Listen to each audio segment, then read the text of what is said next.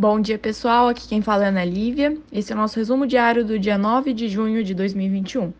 Ontem o Ibovespa fechou em uma leve queda de 0,8%, atingindo 129.787 pontos.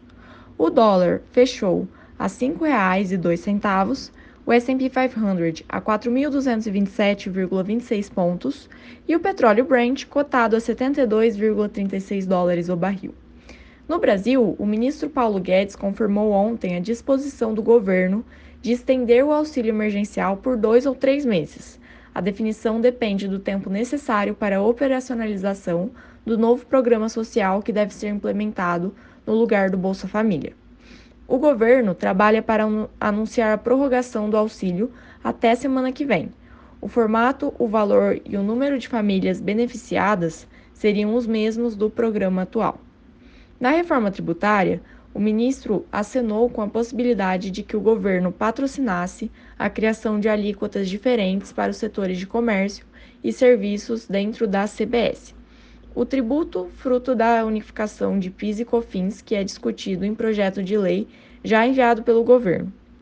Hoje, também foi divulgado o IPCA de maio, que ficou em 0,83% e já atinge 8,06% em 12 meses, bem acima do teto da meta do governo para o ano, que é de 5,25%. A expectativa da XP era um pouco abaixo, de 0,73%, e do consenso de 0,71%. Já no cenário internacional, do lado político, as negociações entre a Casa Branca e a principal negociadora do Partido Republicano pelo pacote de infraestrutura foram encerradas nesta, nesta terça-feira, dia 9.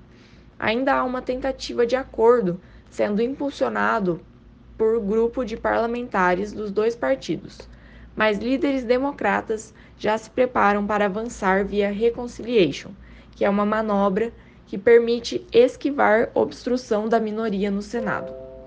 Também nesta terça-feira, o Senado americano aprovou uma série de medidas com custo total de 250 bilhões de dólares que visam impulsionar manufatura e tecnologia no país para se contrapor à China.